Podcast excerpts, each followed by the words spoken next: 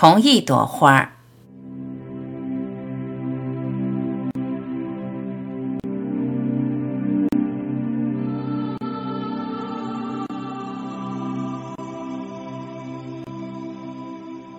读者留言：二舅这篇不是很赞同。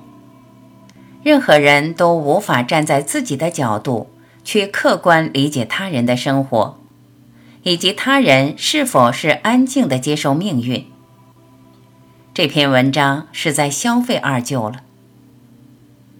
的确，任何人都无法站在自己的角度去客观理解他人的生活。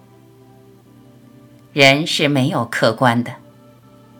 同一朵花，在不同的人眼中，都是他心中的那一朵。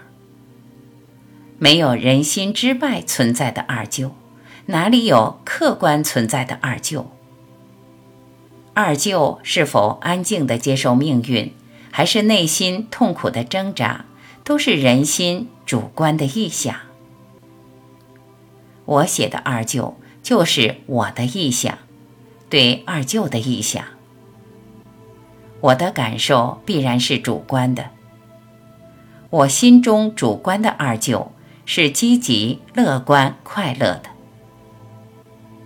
快乐的二舅是我的快乐，痛苦的二舅是我的痛苦。一个可以选择快乐或痛苦的人，何必给自己平添忧愁？所谓消费二舅，如果转卖二舅的快乐，有人因此获利得到快乐，那就消费吧。如果有人读到此文心生不满与烦忧，那是损失，不必想太多。所有问题都是人想出来的，人是多事的，不断争执，不断评判。不断纠缠，幻象般的存在。二舅被彻底消费。关于二舅的好与坏，一百个人有一百个角度。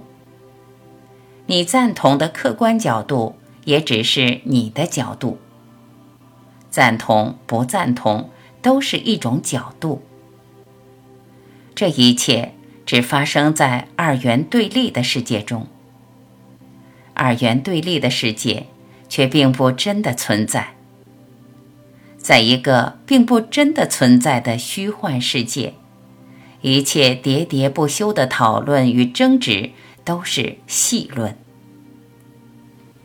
对戏论不必太当真，快乐却是紧要的。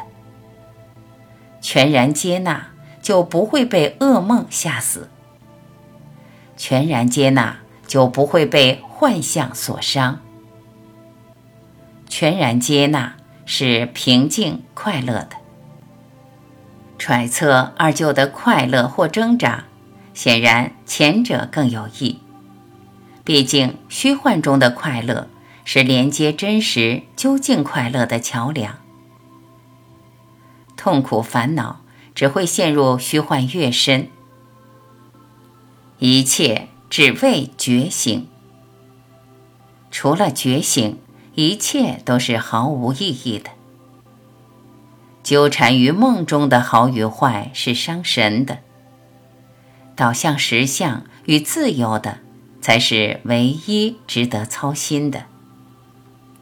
一旦觉醒，你会发现，整个世界都是你心中的一出大戏。你参与。你不参与，毕竟每一个情节都是你，着实有趣。